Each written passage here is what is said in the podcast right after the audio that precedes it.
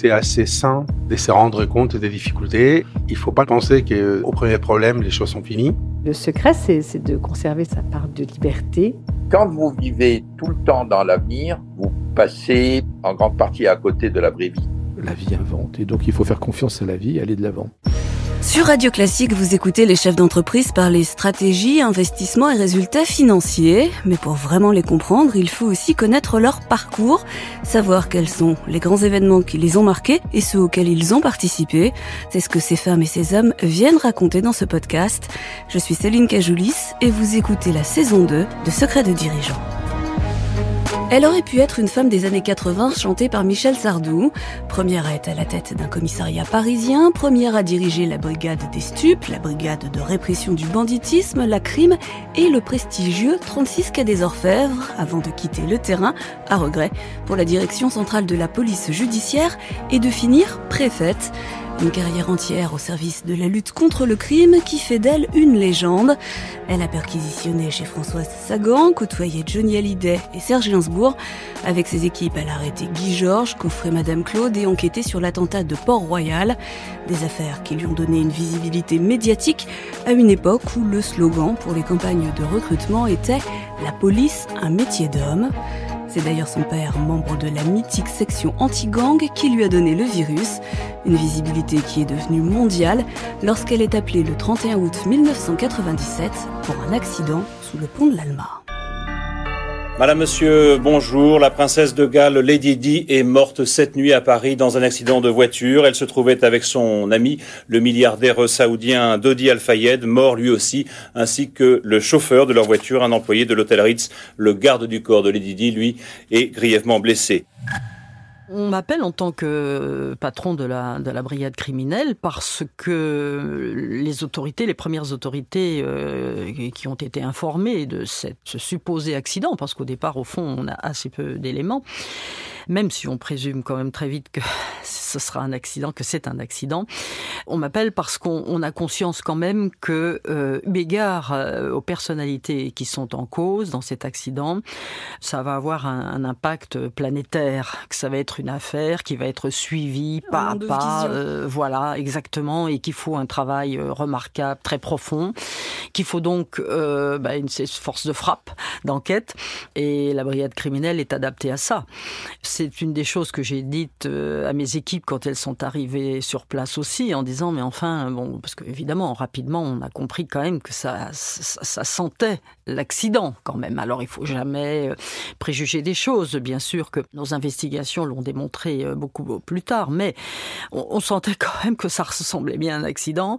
Et me dit mais en fait oui qu'est-ce qu'on fait là quoi? Bon bah voilà je leur ai dit écoutez c'est ce que j'ai appelé moi le syndrome Marilyn Monroe, c'est-à-dire que quand une enquête euh, n'est pas totalement aboutie, s'il reste quelques petites zones d'ombre, il y aura toujours toujours il y a place au euh, voilà euh, place au fantasme, une petite, petite suspicion de ceci ou ça. Alors vous me direz que même avec quelque chose qui a été fait vraiment de façon très très approfondie, euh, il y a encore euh, des années et des années après, toujours euh, des journaux qui vont euh, dire oui, mais euh, finalement, est-ce nanana nanana. Ils ont quand même beaucoup de mal à le faire parce que euh, ces, personnes qui avancent ces suppositions ne démontrent rien, ne mettent en cause rien parce que l'enquête a tout vissé, si vous voulez. Et ça, c'était mon challenge. Je l'avais dit. J'avais dit bon, à y être de faire une enquête d'accident, ce qui est effectivement pas notre notre rôle, autant faire les choses de façon euh, tout à fait remarquable. Et c'est ce qu'on a fait. On a été félicité d'ailleurs par l'ambassade d'Angleterre. Les Anglais euh, se sont presque excusés de refaire l'enquête derrière nous, mais euh, vous avez besoin pour leur opinion la, publique également bien de sûr, faire cette enquête. Et, et, et, le responsable qui s'était déplacé à l'époque se, se, se, se, confondait presque effectivement euh, en excuses en disant voilà euh, il faut qu'on le revienne. J'ai très très bien compris. Au contraire, j'ai dit refaites refaites bien comme nous. Si vous trouvez quelque chose, bah, écoutez parfait. En fait, ils ont ils ont rien trouvé. Ils ont bien bien sûr constaté qu'on avait travaillé d'une façon très très rigoureuse, euh, très aboutie quoi. Bon voilà. Vous arrivez combien de temps après l'accident? Assez peu de temps, hein, le, parce qu'en plus le nuit ça circule bien. Euh, Lady Di était dans l'ambulance en phase de, de départ vers la vers la salle pétrière. Évidemment, euh, le, le, Trevor Rich Jones était pris en charge par C'était aussi. le garde du corps de Lady Di. C'était le garde du corps de Lady Di. C'est le seul qui a survécu. C'est le seul qui a survécu. Lui, il a tout de suite été embarqué très très vite. Euh, euh, elle, euh, ils y allaient très très doucement. Et puis, euh, eh bien, moi, j'avais il m'est resté deux, deux cadavres, hein, c'est-à-dire le chauffeur, Monsieur Paul, et puis le compagnon de Lady Di, Monsieur Dodi Al-Fayed, quoi. Quelle est l'ambiance dans le tunnel de l'Alma à ce moment-là? Les photographes qui étaient autour de la voiture, mais pas dans une si grande proximité, ils étaient derrière. Donc il y avait une pression. Ils étaient derrière. hein. Ils ont fini par savoir. Il y a toujours quelqu'un qui est à l'arrière des hôtels, etc., pour voir quand il y a des personnalités comme ça. Oui, je crois qui- que là, il y avait deux photographes qui avaient fait le pari de Bien s'installer sûr. à l'arrière du Ritz. Voilà, il y en a d'autres, euh, évidemment, ils ont passé le, le Le relais mot. à des. L'info à, à certainement des, des copains, enfin bref, ça s'est su, et d'autres sont arrivés. Mais ils n'étaient pas euh, à proximité immédiate. Ils suivaient, mais Paul a accéléré, c'est sûr, le chauffeur a accéléré. L'arrivée dans, dans ce tunnel, bon, c'est là que ça, ça a été fatal, avec l'arrivée, si vous voulez, par le cours Albert Ier, Enfin, on arrive de cours de la Reine. On est cours de la Reine. C'est tout droit, euh, ça descend un peu. Ça descend un peu. Et ça prend un petit peu sur la droite. Et un petit peu de, de virage, un léger virage. Et si vous voulez, ce qui fait que ceux qui arrivent, effectivement, vous voyez, on est sur un léger dévers, si je puis dire. Et donc, il a dû se faire surprendre par l'arrivée de cette petite Fiat Uno, d'évidence. C'est comme ça qu'ils se sont frottés, parce que c'est pas un grave accident. Sinon, d'ailleurs, il aurait vraiment embouti. Hein. Mais ils sont frottés. L'autre a dû se prendre une peur panique. Et puis, est parti. il est parti. Et lui, euh, par cette espèce de réflexe qu'il a eu, il a donné un coup de volant. On, on l'a très bien vu tout de suite d'ailleurs. hein. Ça, le, le- le pneu euh, de la Mercedes a laissé beaucoup de noir sur le rebord du trottoir, là où il y a les fameux piliers. Et c'est comme ça qu'il est ensuite il est, il est parti en vrille, quoi. Bon, euh, complètement euh, jusqu'au 13e pilier, quoi. Quand on arrive sur place, on comprend tout de suite que c'est quelque chose d'historique? Euh, Oui et non, c'est-à-dire que moi j'ai compris que ce serait une affaire euh, médiatisée. C'est peut-être ce qui moi me, me contrariait le plus parce que quand on a comme ça euh, une espèce d'emprise médiatique très très forte sur un événement, faut pas être dérangé, faut pas être gêné. Or vous supposez et ça s'avère un peu vrai toujours, c'est-à-dire que la hiérarchie aussi va tenter de savoir, etc., etc. Et Il ça y vient- avoir beaucoup et ça vient de très haut, ça a beaucoup d'interférences, tout le monde va suivre l'affaire absolument pas à pas et tout. Donc euh, voilà. Et moi d'ailleurs, j'avais j'ai très rapidement dit à mon directeur, surtout surtout au niveau des médias, tu, tu bloques, qui est quelqu'un à la, à la direction et à la préfecture de police euh, qui s'assure de donner quelques éléments euh, aux médias, puisque moi je faisais régulièrement une note, si vous voulez, de la façon dont l'enquête était conduite et de- des éléments euh, que nous avions à disposition, si vous voulez. hein. En voilà. plus, vous, vous étiez déjà très médiatique et donc les journalistes vous connaissaient, ils vous identifient très vite. Mhm. Est-ce que c'est difficile aussi, quelles que soient de toute façon les circonstances, que ce soit un accident, un viol, un meurtre, on rencontre les familles, vous rencontrez les familles à un moment Oui. donné. Là, dans cet accident, vous avez probablement pas rencontré les familles. Non, non. Il y a non. une difficulté aussi là-dessus. Oui, oui, oui, oui, oui, bien sûr. Mais bon, euh, on n'avait pas le temps. euh, je dois reconnaître que euh, c'est notre hiérarchie, le préfet de police, etc., le directeur, qui ont euh, rencontré euh, une partie de la famille. Mais nous, on avait déjà les mains dans le cambouis, si je puis dire, assez grossièrement, si vous voulez. Hein, C'est-à-dire qu'on n'avait pas vraiment d'autre temps, d'autant que moi, C'est une sachant époque déjà chargée. D'abord, c'est ça. On était dans un contexte où on avait quand même euh, un attentat à Port-Royal, qui était quand même de décembre 96. Donc, on, avait dans une très lourdes enquêtes, plus qui Georges. Enfin, on avait quand même des dossiers euh, énormes. Euh, Ce qui fait que j'avais dit à mes collaborateurs bon, allez, on va y aller très fort, très vite. On met le paquet. Bien, sérieusement, rigoureusement, mais enfin, on traîne pas. Donc j'avais d'ailleurs un peu divisé, comme j'aimais le faire, euh, si vous voulez, en sorte d'atelier. C'est-à-dire j'avais consacré quelqu'un à la Mercedes, j'avais consacré quelqu'un à Monsieur Paul, parce qu'en tant que chauffeur, je me doutais bien que on chercherait à savoir plein de choses sur lui. Voilà, voyez, j'avais fait. euh, Vous aviez combien de personnes dans l'équipe? Ah bah là j'avais mis, euh, il y, a- il y a le groupe euh, leader qui est le groupe qui est saisi, qui était de permanence euh, ce jour-là, et je lui avais mis quatre groupes euh, derrière. Ça fait combien de personnes C'est- bah, ça fait, ça faisait euh, 30, 35 personnes quoi. C'est énorme, oui. Oui, mais au, au départ de l'enquête, c'était nécessaire. Je voulais que ça parte tous azimuts, qu'on fait des témoins. Il y a eu énormément de choses. Il a fallu faire toute la téléphonie, si vous voulez, de, de- sur, sur le site pour voir s'il y a eu quelque chose, un échange téléphonique qui aurait pu être intéressant. Tout un voisinage, malgré l'heure, on ne sait jamais. La preuve, on a trouvé quand même quelques témoins, on a réussi à en récupérer quelques-uns. Ils vous donnent pas forcément euh, euh, des choses extraordinaires, mais des petits indices quelquefois qui peuvent être très utiles. Donc il faut rien négliger. sur une piste. Voilà, c'est très lourd, donc il faut du monde et surtout au départ, et puis après petit à petit, euh, ça se resserre et in fine, c'est le groupe seul qui a terminé. Mais je lui ai laissé quand même euh, des renforts euh, assez longuement, le temps de, bien sortir un, maximum de choses. Le 3 décembre 1996, vous êtes appelé cette fois-ci sur l'attentat à Port-Royal. C'est, il y a eu déjà quelques attentats à Paris à cette époque-là. Là, c'est un attentat qui a lieu. Le RER e de Port-Royal, il a une particularité, c'est qu'il y a une partie qui est souterraine et une partie qui est aérienne. Et lorsque vous vous arrivez, vous avez déjà vécu beaucoup de choses, mais je crois que cette affaire-là vous a marqué particulièrement. Ces affaires de, de, de terrorisme sont, sont, très fortes parce qu'elles vous renvoient à des scènes de, de, guerre, des scènes de chaos. Quoi. Cette époque particulièrement là. Euh, oui, on, moi quand je suis rentrée dans, dans la rame, bon, euh, on savait déjà ce que c'était, hein, donc, euh, mais c'est même si on est euh, blindé entre guillemets face à ce type d'événement, bon, c'est toujours toujours quand même assez prenant, assez euh, émouvant euh, ce que ce que vous voyez quoi, parce que ce sont des corps déchiquetés, euh, c'est vraiment euh, quelque chose de, terrible, quoi, de, de, terrible. Donc, euh, bah, pour autant, il faut garder son sang-froid, mais c'est tout, c'est ce qu'on fait tous, hein, c'est-à-dire que bon, passer le, bah, la, la, la, première vue, euh, l'horreur euh, avec des, des, corps déchiquetés, bah, il faut continuer. Très vite d'ailleurs, votre but, c'est de trouver des éléments, vous voyez, c'est-à-dire que la notion d'enquête l'emporte, si je puis dire, sur l'émotionnel, et vous vous dites bon, bah, voilà, il faut absolument trouver le, le, le salopard qui a fait ça donc ça motive, vous voyez, ça. ça bah oui, la rage peut être un moteur important. C'est un moteur important. Vous avez de l'adrénaline, là, vous dites, c'est pas possible, quelle horreur, quoi. Bon, ça, ça, ça a recommencé, il faut trouver, il euh, faut y aller, donc euh, ça booste, ça booste les équipes. J'imagine que ce sont des images qui marquent à vie. Comment on fait pour vivre avec ces images? Bah, nous, ça nous donne une certaine lucidité hein, sur la nature humaine, c'est-à-dire qu'il y a. Ça rend misanthrope alors? euh, Comment? Ça rend misanthrope? Bah, Non, quand même pas à ce point, mais enfin, ça rend lucide dirons-nous, c'est-à-dire euh, savoir que bon voilà la nature humaine est ce qu'elle est. Dieu merci, la majorité des, des, personnes sont des personnes normales, sans histoire, et sans histoire. Mais nous, ça nous permet d'avoir toujours à l'esprit que oui, euh, il peut y avoir des salopards dangereux, et il y en a. Et euh, donc, on est peut-être un tout petit peu plus dans, dans, aux aguets, un peu plus dans le doute, un peu plus dans la suspicion que d'autres, euh, tout simplement parce qu'on a été confronté à, à, tout cela, si vous voulez. Oui. L'attentat de Port-Royal, on n'a jamais identifié, retrouvé et jugé les coupables.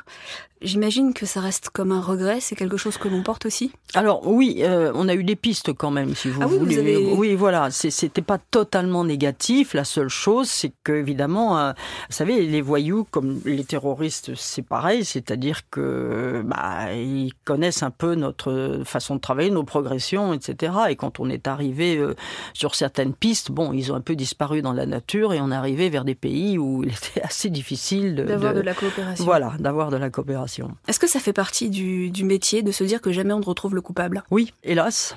Hélas, ce sont les affaires qui sont peut-être pour nous les plus marquantes. Parce qu'il y a une sorte de, de frustration. D'injustice euh, Oui, et injustice pour les victimes et pour nous bien sûr mais et, aussi une frustration parce que par rapport au travail qui a été investi si vous voulez qui est énorme c'est-à-dire que bon c'est pas imaginable, hein, des, des, des, milliers de procès-verbaux, des coups de téléphonique, enfin bon, un travail considérable. Et euh, avec euh, évidemment une sensation de, de, de, de, bah oui, de pas tout à fait fini quoi. Votre époux travaillait également dans la police, votre papa aussi. Ces affaires-là, on vit plusieurs mois avec. Est-ce que vous en discutiez avec eux? Est-ce que c'était important de pouvoir avoir des interlocuteurs qui connaissaient ce que vous connaissiez, mais sans être dans votre groupe euh... On en parle un petit peu, mais enfin, il faut pas non plus en faire un sujet central. Il faut pouvoir aussi un peu décompresser. Même si je, je peux pouvais l'avoir en tête moi. Vous voyez, il m'arrivait d'y réfléchir, etc. Mais il faut essayer, notamment quand on a des amis, sont tentés alors, etc. Racontent ou des choses comme ça. Bon, bon, moi j'essayais un petit peu de me déconnecter, comme comme d'autres. Il faut pouvoir aussi revenir un, peu à la vie normale. Vous pouvez pas rester obsédé. Vous avez ça, ça reste en vous. Ça fait partie du métier, de, des images qui resteront. Vous vivez avec. Ça s'appelle l'équilibre. Pendant très longtemps, vous avez fait du terrain. Ça, c'est la partie de votre carrière qui vous a, je pense, le plus euh, amusé, en tout cas, euh, mhm. qui était la plus exaltante. Comment ça se passe physiquement sur le terrain? Est-ce que des fois on a peur? Bah oui, euh, si vous voulez, l'avantage de, la police judiciaire, c'est un métier d'investigation qui vous fait travailler longtemps en amont, éventuellement sur des objectifs. Ce qui fait que le jour J, au moment où vous décidez d'intervenir sur un des gros trafiquants, sur un criminel ou sur autre chose, si vous voulez, en fait, lui ne sait pas. Oui, que, vous, que, ça fait des, voilà, vous avez l'avantage de la surprise. Ça fait des mois, des, des, semaines, voire des mois que vous êtes derrière tant qu'il ne le sait pas, Dieu merci, c'est qu'il vous a pas euh, mordu et repéré, donc parfait. Et vous, quand vous arrivez, il y a cet effet de surprise. Pendant une fraction de seconde, même les plus tordus et les plus euh, dangereux des voyous, il faut, faut profiter de cet effet de surprise pour immédiatement neutraliser. Donc, vous voyez, vous savez quand même que vous avez ce petit temps d'avance qui est quand même très précieux.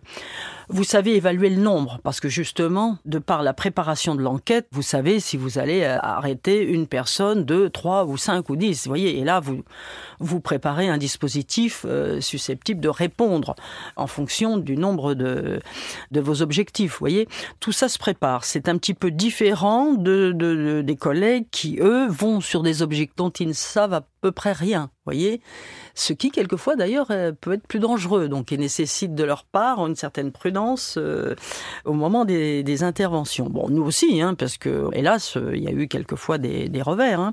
Mais enfin, globalement, on prépare et on surprend. Vous avez souvent utilisé votre arme de service? Non, pour euh, braquer, obliger quelqu'un à mettre en joue, à mettre les mains en l'air, etc. Oui.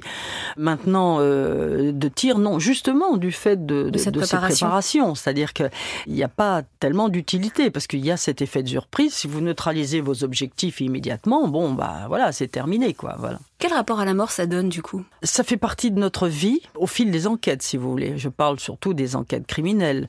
Ou même d'ailleurs des enquêtes, vous êtes dans un commissariat, ben, vous avez des enquêtes d'essai, c'est des enquêtes d'un autre genre, mais vous êtes toujours confronté à la mort. Vous voyez, c'est-à-dire que dans ce métier, euh, vous êtes assez rapidement euh, confronté à la mort. Bon, elle existe, euh, elle existe pour tout le monde. Alors évidemment, les morts auxquelles nous sommes confrontés sont des morts certes naturelles quand il s'agit des, des enquêtes d'essai de personnes souvent âgées qui ont été euh, plutôt délaissées, vous voyez, qui sont mortes un peu toutes seules dans des circonstances euh, assez, assez tristes d'ailleurs, assez tristes, vous voyez. Euh. Celles-là font vraiment réfléchir.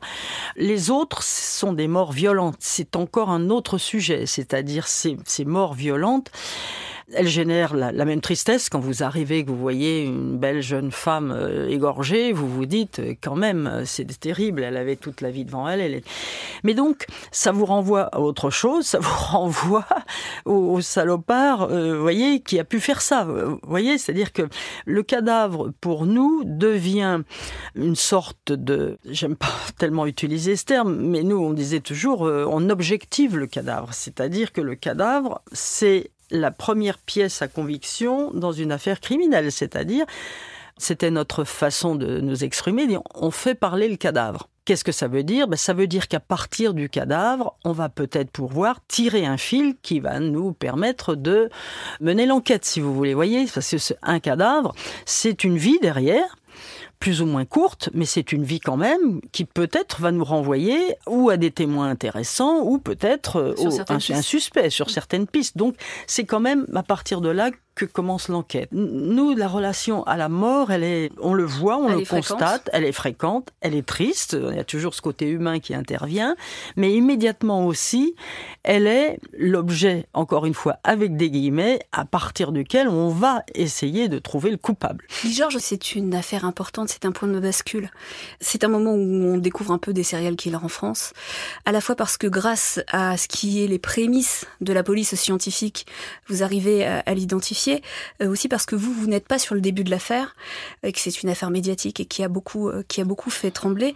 Qu'est-ce que vous avez appris, vous, dans cette affaire, qui vous a ensuite servi ailleurs et qui, aujourd'hui, sert encore dans la police? Dans une grosse brigade comme la brigade criminelle, elle est divisée en groupes d'enquête, hein, donc avec une section antiterroriste et puis des sections, une section de droit commun. Tous les groupes d'enquête, donc ça fait, ça fait beaucoup de monde, sont en charge de dossiers au fil des permanences, si vous voulez, voilà.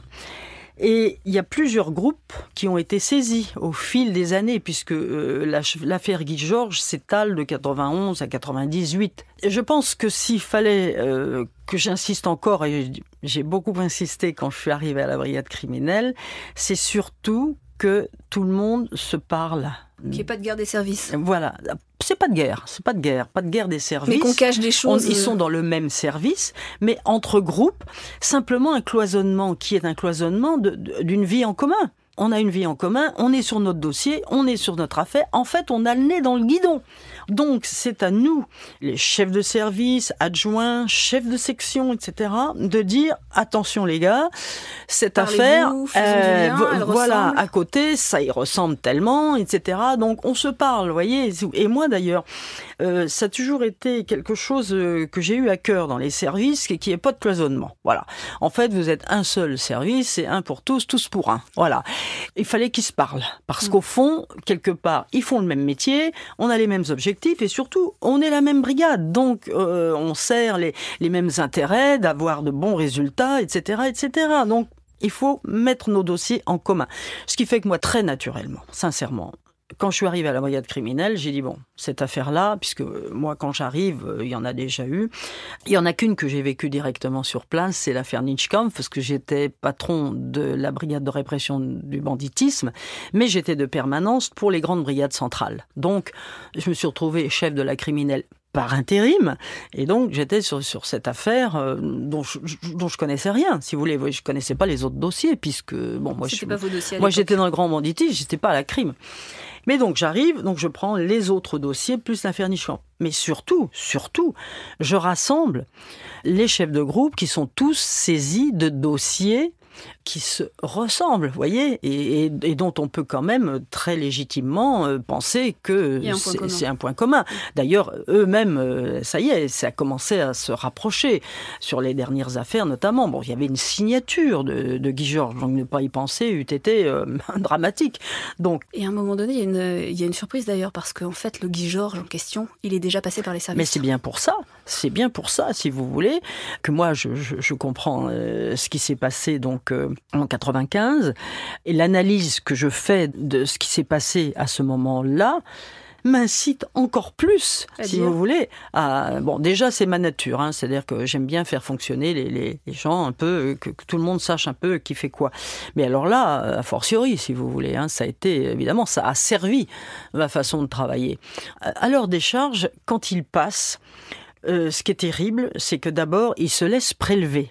Donc en général, les gens qui ont des choses à se reprocher ne se laissent pas prélever. Pour euh, l'ADN, si vous voulez, prélèvement de salive. Ils se laissent prélever. Bon. Et surtout, pas d'empreinte digitale correspondante. ADN, ben, on n'en a pas, puisque ça n'existe pas. Il n'y a pas de fichier. Et puis, surtout, le témoin, la fille qui, a, une, qui a, échappé. une jeune femme qui a échappé à Guy Georges, voilà. qui participe aux enquêtes, qui vous aide, qui, va qui nous aide, en patrouille avec vous pour essayer de le retrouver. Et cette, cette femme, cette jeune femme, eh bien, elle ne le reconnaît pas.